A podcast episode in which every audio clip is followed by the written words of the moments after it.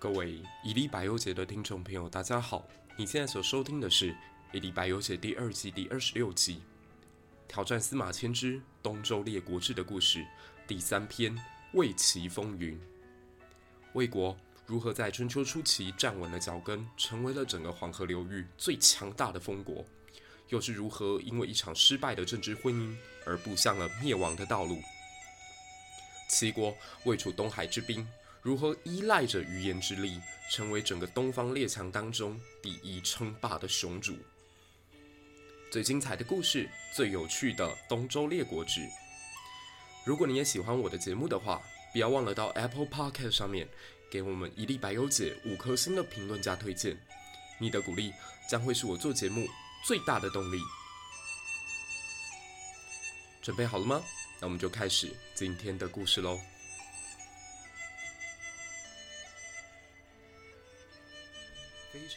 谢谢大家的支持哦。原本我一开始做东周列国志的时候，还觉得这个选材有一点点的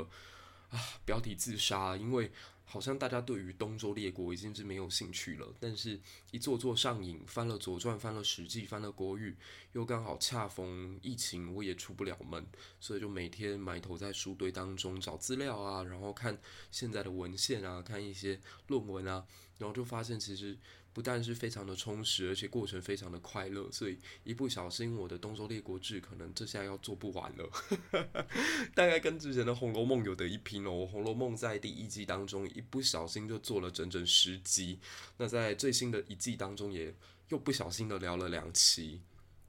那我想东周列国志可能也会是一个十集以上的大制作，但这个过程当中，当然我会穿插一些别的主题啦，以免大家听腻。当然，如果你非常支持我这个系列的话，不要忘了到 Apple Podcast 上面给五颗星的推荐加评论喽。因为我们的节目毕竟没有盈利的功能，所以纯粹是做兴趣，做给我们的知音收听。那如果你真的喜欢的话呢，一定要把这个系列推广给更多人知道。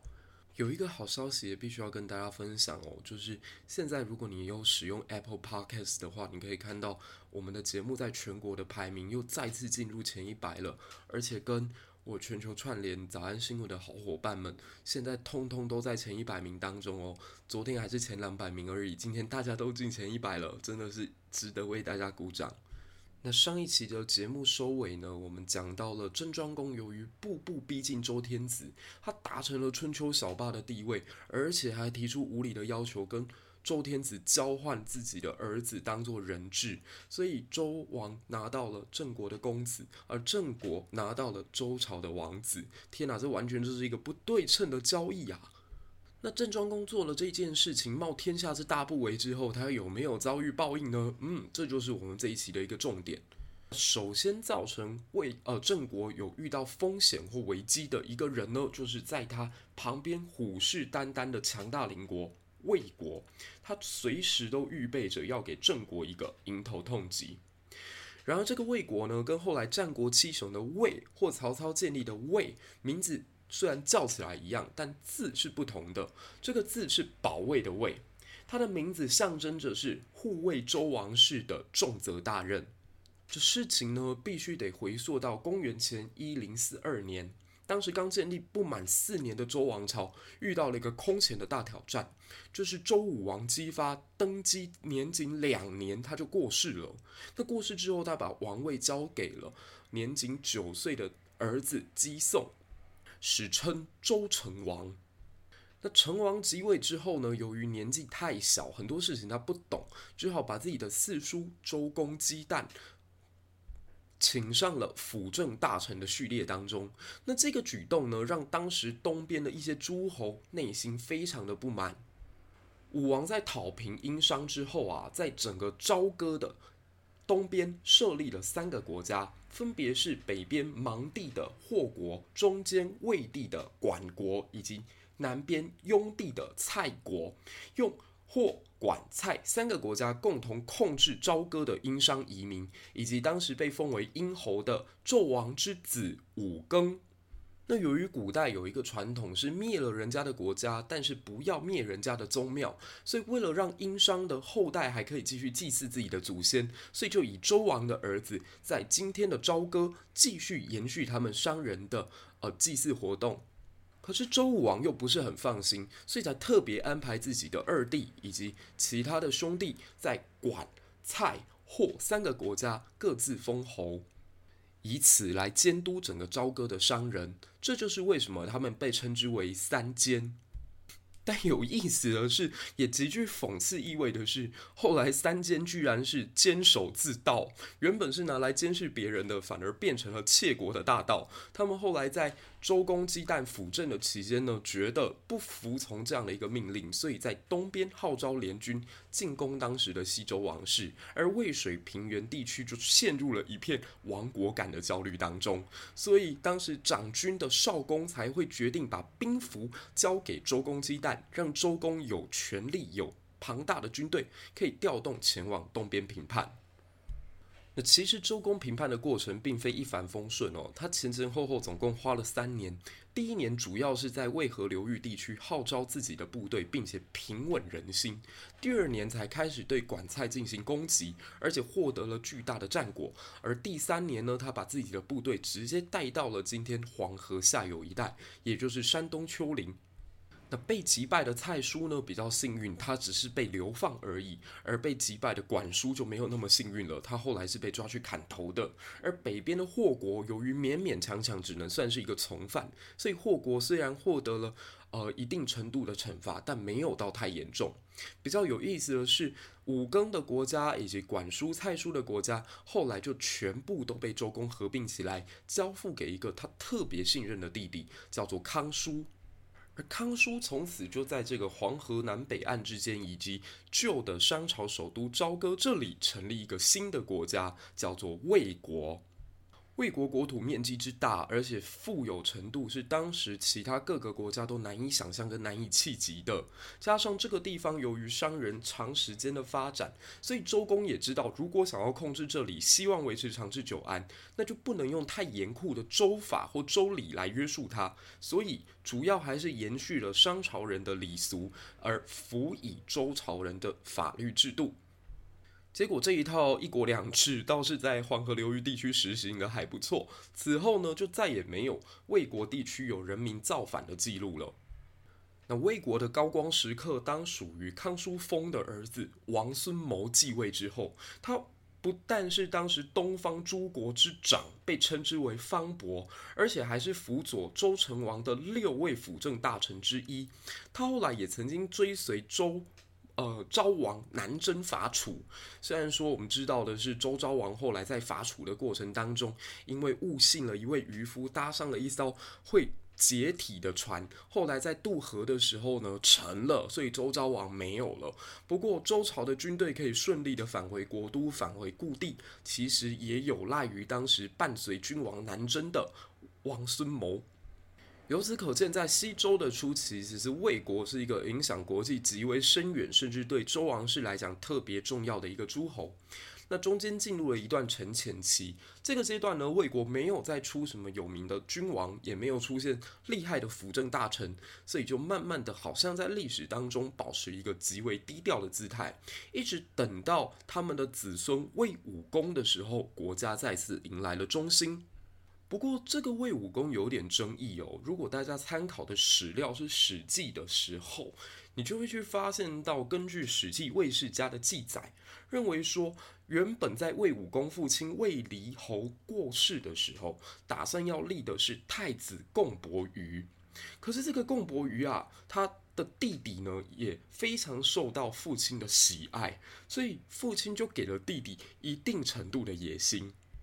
那他弟弟呢，就决定要在父亲的葬礼之上贿赂杀手，最后把这个太子伯鱼杀掉，而且是在葬礼之上哦。然后这个杀掉哥哥的国君呢，就是后来的魏武侯。因此，我们可以这样讲，就在史记上，司马迁记录了一个大逆不道的故事，他给魏武侯安上了一个弑君的大罪。可是，如果你去翻阅同一时代的史料，例如《左传》或者是《国语》，按理说这么大的一个事件，他们不应该没有记载吧？但偏偏《国语》《左传》当中对于这段的记录都是空白的。甚至如果大家去翻阅的是《诗经》的话，或者是《毛诗序》的话，都会发现，哎，《诗经》对这位魏武侯极尽歌咏之能事啊，把他夸奖成一位贤明的君王。可是，一个贤明的君王跟杀掉哥哥的乱臣贼子，这个形象中间存在好巨大的差距哦。所以我自己就在猜想。会不会是因为司马迁他对汉武帝充满了仇恨，他的恨意是很难解的，这其实我们身为男人都可以理解。所以在往后的史料里面，他只要看到君王谥号为武的，他几乎都会提出批判，而且以此来暗讽汉武帝。我随便举个例子好了，像说你如果翻阅史记，你会发现除了周武王以外，几位出现在史记里的武侯啊、武王，几乎都是得位不正，甚至最终导致国家混乱灭亡。除了周武王以外哦，我们来看一下，像赵武灵王，赵武灵王最终是被困在沙丘宫，被自己的儿子活活饿死；又或者是像秦武王，秦武王呢，他的名字本身就很难听，他叫做嬴荡。那这位嬴荡呢，是因为跑去周王都举鼎，最终呢绝病身亡，就是他的肋骨全部断裂。先口呃，就是从口中喷出了无数的鲜血，最终绝病而死。那再过来像说楚武王，楚武王也是杀掉了自己的哥哥跟侄子，后来登基成为楚国国君的一个人。魏武侯，他则是因为听信了谗言，而把超级名将吴起从西河地区拔掉，最终导致魏国的国势中衰。所以，综上所述，你们会发现说，其实司马迁每次只要讲到跟武相关的人，他似乎都不是很喜欢，他会痛恨汉武帝，因此就会把这个情绪转嫁到其他谥号为武的国君身上，甚至哦，他都暗含着有兄弟相残啊，或者是看起来德位不正这样的一个影射。其实大家去想想看，汉武帝他原本哦。自己的母亲是已经结过婚的身份，重新受到汉景帝的喜爱，才引入宫中。所以他原本对于太子大位是没有任何机会的。那为什么他后来能够荣登皇帝宝座呢？其实这中间也混杂着非常晦暗的政治斗争的痕迹。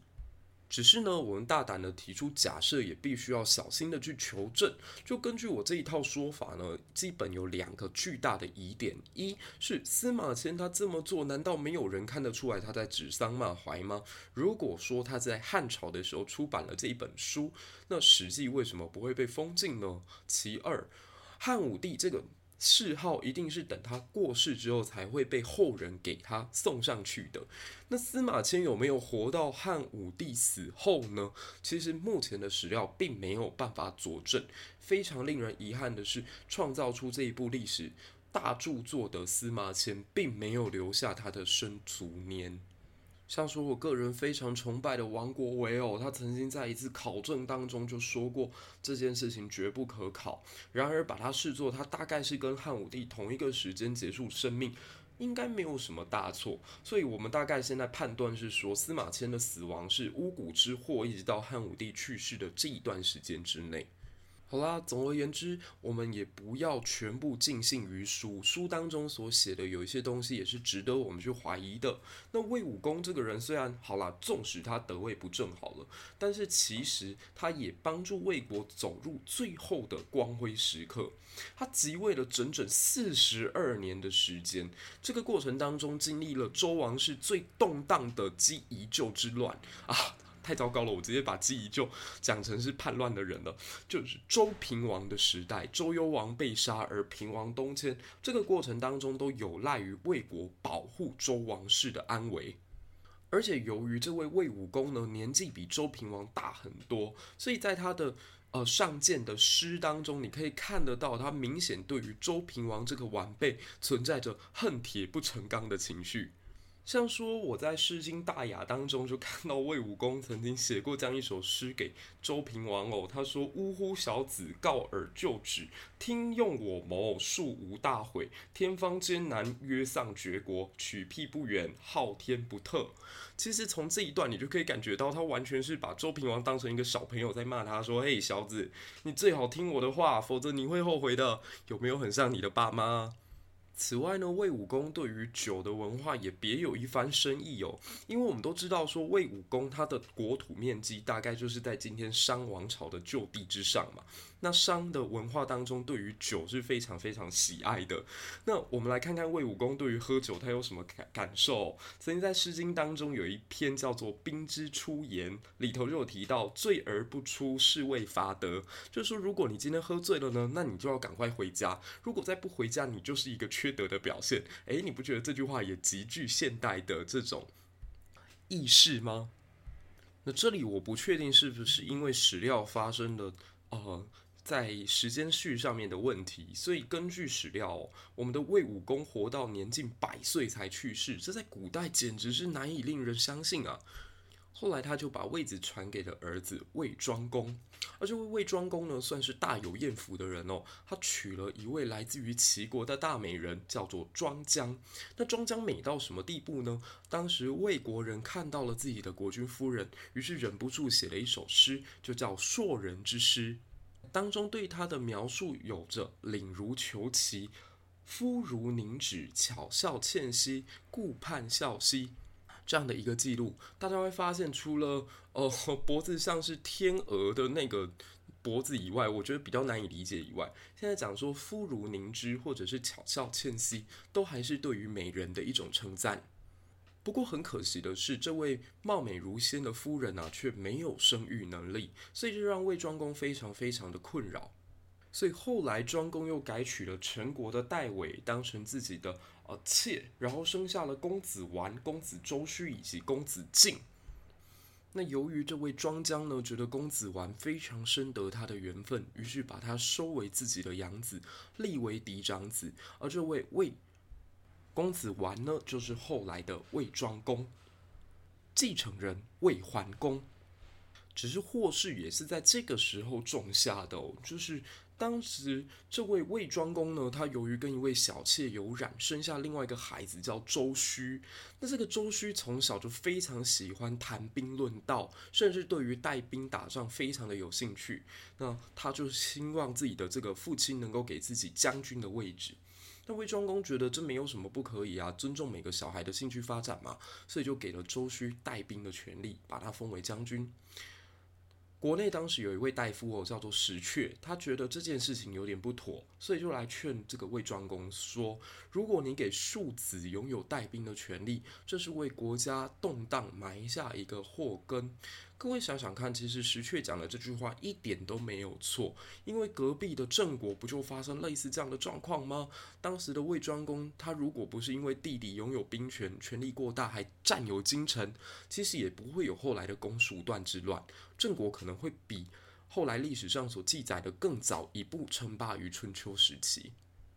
可惜魏庄公并没有采纳这个建议哦，其实讲起来还蛮神奇的。魏庄公其实一向对于石阙都还蛮信任的，我就不晓得为什么偏偏在这个关键时刻，他却选择了不相信他。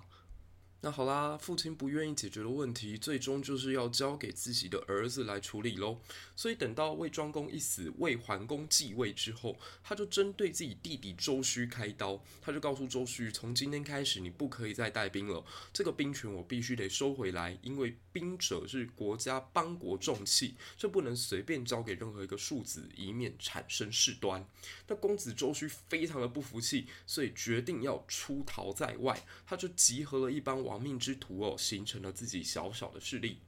而偏偏就在这个时间点呢，旁边的邻国郑国爆发了刚刚我所提到的那一场内乱，也是我们上一集讲到的公叔段之乱。那我们都记得的是，公叔段一路从新郑败北到京城败北，再逃到段地，再次败北，而最终只能跑进魏国寻求政治庇护。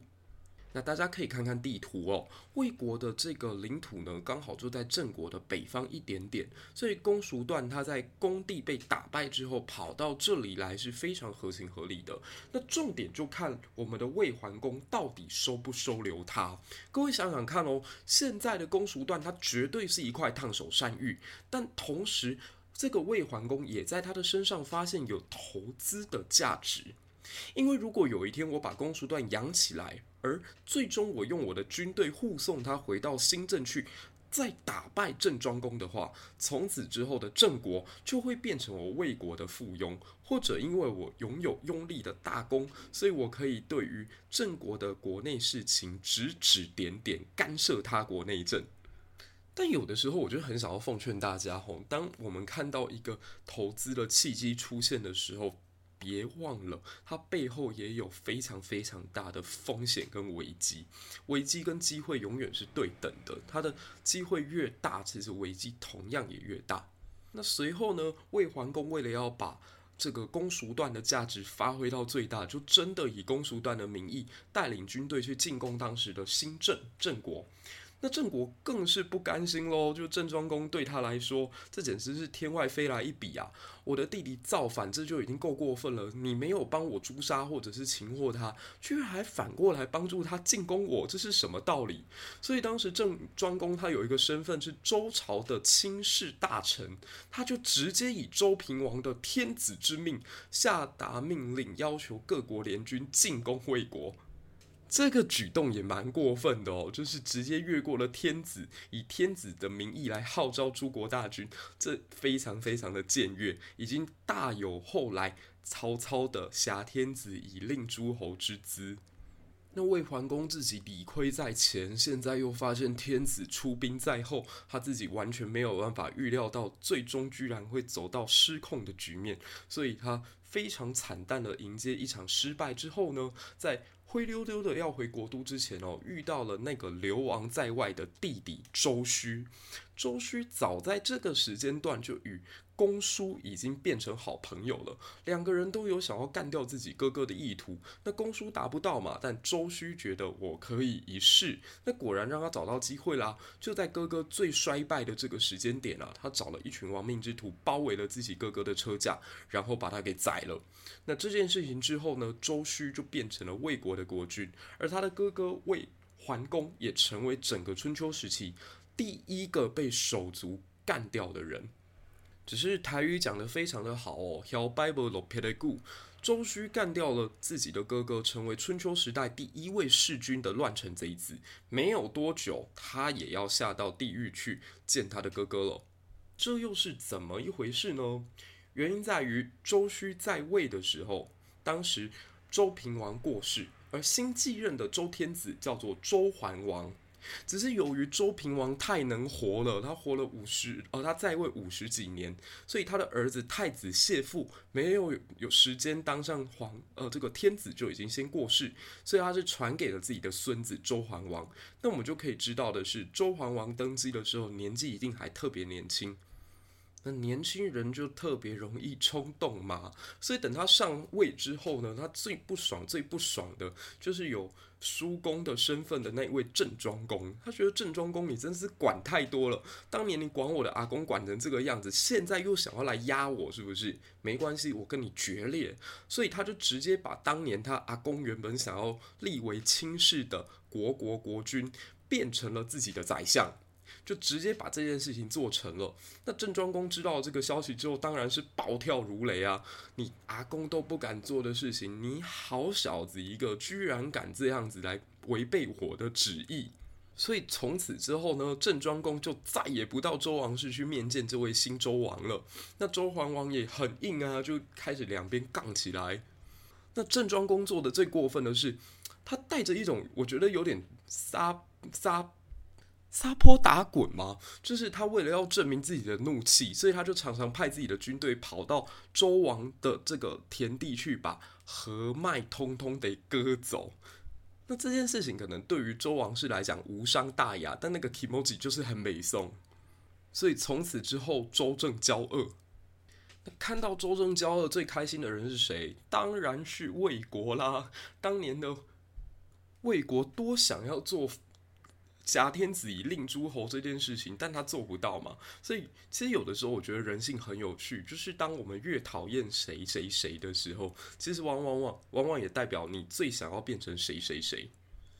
而这个时候的周须呢，由于在国内他的名声特别的不好，谁会喜欢一个杀掉自己哥哥当上国君的人？所以大家几乎都在批评他。他为了要转移人民的愤怒跟情绪哦，所以必须要把这个所有的情绪找到一个出口，而这个出口就是对外出兵。那其实这个原则，我们在看现在的国际趋势，都还是发现是可以运用的。就当一个国家它内部不稳定的时候，它就可以把所有人民的情绪导向对外作战的这条道路。一旦对外的矛盾大于对国内事件的矛盾，那么君王自己本身就可以持盈保泰，继续控有大局。所以周须当时就把所有国内对他的不满转移到对外作战的情绪当中。所以周须就联合了宋国、陈国、蔡国去讨伐郑国。没有料到的是，郑庄公应该是刚打完了公叔段之乱，他的军队还在极为士气高涨的时候，你这个时候来碰瓷，不就是找死吗？所以后来在这场战争当中呢，郑庄公获得了胜利。这件事情让周须觉得心情更是荡到了谷底。原本想说，我联合另外两个大的国家来打你，应该是。胜券在握了，想不到最终居然还失败，这导致他在国内的民意调查更进一步的下滑到只剩下九点二不到，这下怎么办呢？所以他就看了一下身边的谋士石厚，然后问石厚说：“石厚啊，你有没有什么好办法？”那石厚呢也是一个愣头青，所以他什么点子也想不出来，就说：“不如这样吧，我爸爸石缺很聪明，我们去问问我爸爸啊。”各位还记得石阙吗？石阙就是刚刚奉劝魏庄公说：“哎，不要给周须拥有军权的那一位大臣。”那后来他的预言果然成真了嘛？那这个时间点哦，他的儿子这个时候居然跑去跟这个叛国者或者说乱臣贼子周须搞在一起。我们来看看石阙会怎么做。后来石阙就假模假样的真的接见了呃周须以及自己的儿子石厚，然后他就告诉周须说：“其实啊，你现在想要获得大家的喜爱，想要民调上升，希望大家支持你也不难。你只要能够去到陈国见到陈桓公，那陈桓公呢跟周天子的关系又好，一旦陈桓公跟周天子都站出来为你站台，那么呢你的民调就会有机会上升。”你说，假如现在台湾总统的民调下滑到很低很低的一个程度，那有什么办法可以提振他在国内大众心目当中的这个民心士气跟地位呢？很简单啊，就是想办法去跟国际上的友人见见面啊，可能见一下已经辞掉日本首相之位的安倍晋三啊，或者见一见现在即将要下台的文在寅啊，甚至跑去跟 川普啊或庞佩奥啊站在一起，保证他的民调会往上涨一倍。周须觉得自己的这一位大臣言之有理哦，所以他就真的跑去陈国要见陈桓公。殊不知，这从头到尾都是石阙的一个计划。石阙在提出这个策略之前，早就已经联络好陈国的国君，告诉陈国国君说：现在周须是个乱臣贼子，他如果到魏国，请你帮我；呃，请他如果到陈国，请你帮我把他抓起来。我必须要处理他。那陈桓公照做，真的就在周须来见他的时候呢，不顾任何的礼法，就把这位魏国的乱臣贼子给抓了。那石却非常非常凶狠的派遣他们国内的司法官以及自己的家臣去处死了周须以及自己的儿子。那这个举动就是在后世留下一句成语，叫做“大义灭亲”。可是国不可一日无君啊！石阙杀了自个周须之后，总不可能自己上位当上魏国的国王嘛。所以这个时间呢，就让一个原本一点机会都没有的人，有机会染指朝歌宫廷。这个人叫做魏宣公公子敬。公子敬呢，能力非常的平庸，而他上台之后所延续的政策，基本上也是一个仇政路线。偏偏在他登基之后呢，遇到一个大好机会，就是刚刚我们有提到周桓王跟郑庄公之间的感情已经走到了崩溃的边缘，而这个时间，周桓王忽然间周二病大爆发，他决定要出兵去进攻郑国，而且联合了蔡国、魏国跟陈国，而组成了四国联军。魏宣公眼看局势大好，这天下大乱是这是我的机会啊，所以也跟着派遣一批军队前往战场，希望能够靠这一次的战争一举翻盘成功。那这场战争呢，就是整个春秋历史上最有名的虚葛之战。虚葛之战当中呢，根据左战左传的记载，周桓王自己坐镇。中军，而国公林府呢，则率领右军；蔡人、魏人呢，则属于左呃这个跟随国公的一批附属。而国家的另外一位重臣周公则担任左军。那周天子的联军部队是远远多于郑国啊。可是呢，王师的联军当中各怀鬼胎。大家想想看哦，陈国这一年发生了一件大事，是刚刚那位把周须抓起来的国君陈桓公在这一年过世，所以军队心丧，士气全无。而魏国本身就是带着来浑水摸鱼的心态，他根本没有做好任何准备啊！在此前，他在对阵的作战当中几乎没有拿到任何一场胜利耶。周王室就更是了，从平王东迁之后到这一场战争爆发，周王室已经五十年没有作战经验了。虽然他的配备可能是最好的，虽然他的武器可能是最精良的，但是没有经过训练的军队，怎么跟郑军这一批久经沙场的百战之师去对决呢？那由于双方军队交战的地方是在虚葛。虚葛是一个有两条河流夹住的一块平原地区。嗯，虽然是一个平原，但它并不是一马平川的地形，因为两边的河流呢，导致整个战场是被收缩起来，像是一个口袋形状的。这导致虽然郑国的军队少，但是他却握有绝对的主导权，因为他的军队久经战场，经验丰富，在战场之上遇到周王联军的时候，并无畏惧。而且当时负责带领郑国右军的太子忽，他发现了，诶，他所面对到的，呃，这个周公的陈军非常非常的弱，因为陈国现在君王刚新丧，所以军队的士气最弱。他如果从这个点可以突破的话，在左右两翼当中寻找机会，并且试着把他打到崩溃，那就可以夹住周王的部队而进行一个围剿。那为了要达成这个战略目标呢，中军也就是郑庄公所率率领的直属部队，必须排成鱼力阵来面对他的敌人。那什么叫做鱼力阵呢？根据我从《司马法》这本古古典的兵法书上面看到的一个解释是说，他把当时的部队编成战车一伍，而军人步兵一伍。那战车先率先冲锋，在战车出现了冲击的撞撞击力道，冲向敌方的本阵的时候，步兵再随其后而掩杀至上。如此一来，可以让敌军在混乱当中再被步兵进行绞杀。你可以把它当成是一个春秋时期的闪电战作战的方法。闪电战是二次世界大战的时候纳粹所使用的，利用它的空军优势以及坦克的优势，在敌人的军队当中先拉开一个破口，然后在敌人还没有办法来得及集结的时间点，就先把他的中军力量给击碎。而鱼力镇的作战方式也有点接近，它是利用战车一五一五先往前冲，在敌军还在非常蒙圈的时候呢，后面的步兵就可以掩杀而上。但这种作战方式存在极大的风险，就是己方的军队战斗力跟意志力都要非常的坚强才行。特别他面对到的是天子王师，在士气上面应该照理说会短上一截。可是郑庄公毕竟是一个异于常人的领袖。他在这场战斗里头就有办法扛得住周王师的天子之威，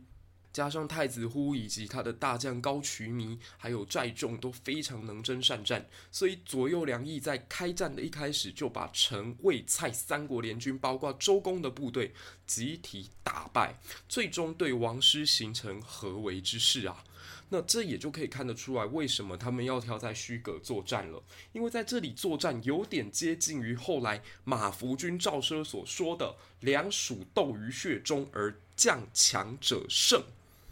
勇敢而强大的郑军，在这一次的作战过程当中，可以说完全不给周桓王留下任何天子的颜面。大将祝丹还一箭射在了周桓王的肩膀之上。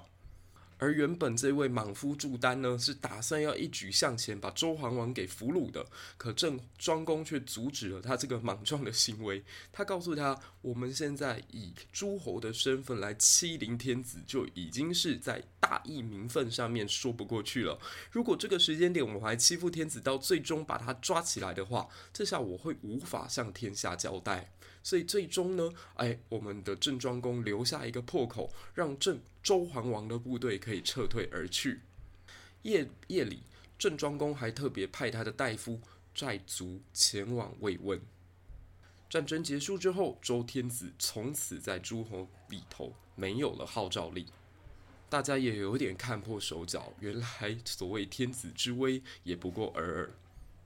偷鸡不着蚀把米的魏宣公，这下很难跟国内做交代了。偏偏在这个时候呢，如果他稍微低调一点，内修行政，而外合郑国，勉强可能还可以维持自己的国际地位。偏偏他就是要找死。我们来看看他后来是怎么做的。其实我一直都觉得，对外作战成功还是失败，非常吃天赋。这不一定是那个国军能力的问题，就是有些人就是他天生有作战的这种才华存在，我们必须得承认。但内部有一些问题，真的是可以避免的错误。如果你对外作战失败，而内部问题还继续扩大的话，那一个国大国家是不可能不走向衰弱之路的。那当然要内外兼修很困难，虽然不是也没有人。不是每个人都做不到。齐桓公跟晋文公后来的这个春秋霸主，就是最标准的，内部可以做得很好，外部作战还能成功。但是要像魏宣公做到有办法内外失调，甚至一直到天崩地裂的，我觉得真的不容易耶。我们借用一个概念来讲哦，就魏宣公完全就是春秋时期的一个 bug，他算是一个游戏黑洞。他居然做出了连续两次的乱伦之举，而且是纵向的乱伦。什么叫纵向乱伦呢？是他的父亲魏桓公还在的时候。他就跟自己的后母宜姜生下了三个儿子。注意啊，如果生一个也就算了，他居然连生了三个啊！所以，我我其实一直很好奇，因为在这里《左传》跟《国语》时间上并没有写得很清楚，我一直不确定他到底把这三个孩子生出来的时候，父亲还在不在。这边为什么他父亲还在不在很重要呢？如果他父亲还在的话，那么这三个小孩到底是要叫他哥哥，还是要叫他爸爸呢？大家有没有发现这里出现了一个很严重的伦理问题？而生的这三个孩子当中，有一位叫公子吉，一位叫公子虔谋，一位叫公子完。各位只要记得这位公子吉就好，因为这个叫公子吉的家伙呢，长得特别的帅气。在魏宣公获得了君位之后啊，他就告诉自己这位曾经偷过情的后母：“你的身份实在太过于尴尬了。如果我未来能够要在国际上可以站得上去，跟大家平起平坐，而且不会被别人风言风语，那你就必须得消失。”所以这个可怜的女人宜姜呢，后来就选择自缢身亡。那与此交换所得的是，魏宣公就立宜姜的儿子公子吉为他的接班人太子，一直到太子活到十六岁的那一年啊，魏宣公觉得也是时候该为他找一个婚配对象了，所以他就把目光在投向那个最生产美人的国家齐国。各位有没有发现，魏国国君似乎对齐国的公主情有独钟？从他的父亲。庄公开始娶了庄姜，再到宣公本人喜欢宜姜，再到他为儿子选媳妇，又挑上齐国的女孩。那恰逢这个时候呢，齐国国君齐僖公有意拉拢魏国，所以就决定要把自己的公主宣姜嫁过来。那宣姜来到魏国之后啊，全魏国上下都为她的美貌为之倾倒啊。而这个媳妇很漂亮的消息也传到了这个色胚公公魏宣公的耳中。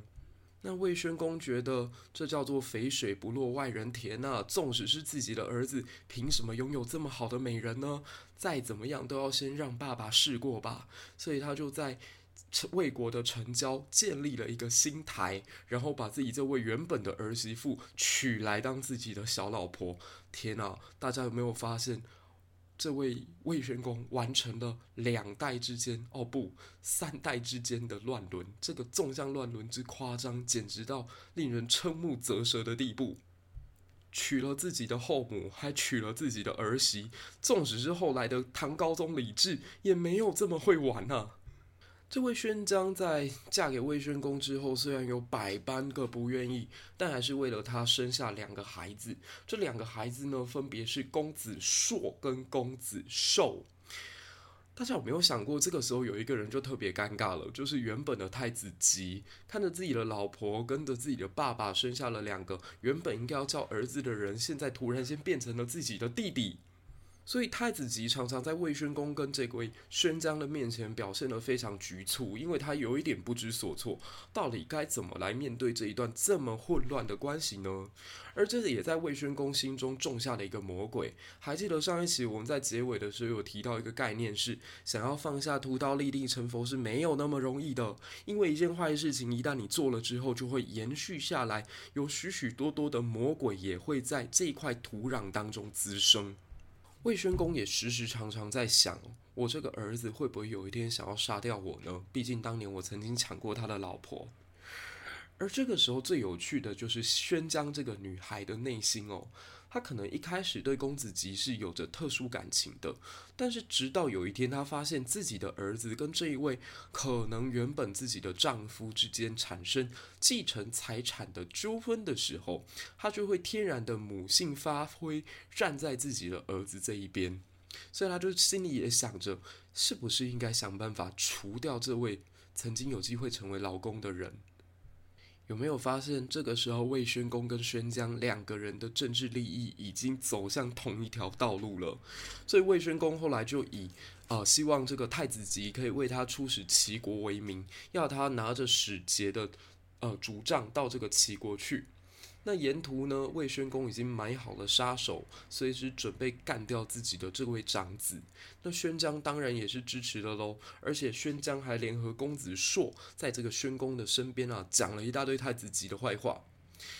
但是呢，有意思的是，宣姜生出来的儿子当中，这位公子寿却跟太子吉关系特别的好。他舍不得看自己这位哥哥就这样到齐国去赴死，所以当太子吉离开国都之后，公子寿也尾随而至。可惜追到太子的时候呢，太子已经准备要渡河了，所以这两个公子就坐在这艘船上，有了一段非常感人的对话。公子寿告诉大哥说：“大哥，你千万不要去，妈妈跟爸爸已经买好凶手在对岸，准备要杀你。”太子吉长叹一口气，他说：“如果是爸爸跟妈妈想要杀我，身为儿子的我们怎么能不遂了父母的心愿呢？我愿意为了他们而去死。”那公子寿看到自己劝阻无果，悲伤莫名，所以就拿出准备很久的酒，跟自己的哥哥最后在诀别时刻再饮上一杯。那喝到酩酊大醉之后呢，公子寿居然偷偷跑下了船，跑到了原本的渡口，拿起使节的符杖，然后前往杀手埋伏之地。看到杀手涌出来的时候，公子寿举起他的符节，大喊：“我就是太子吉，你们要杀的人就是我。”杀手们眼看着猎物到了自己的面前，所以就冲上前去，把这位公子寿的人头给砍了下来。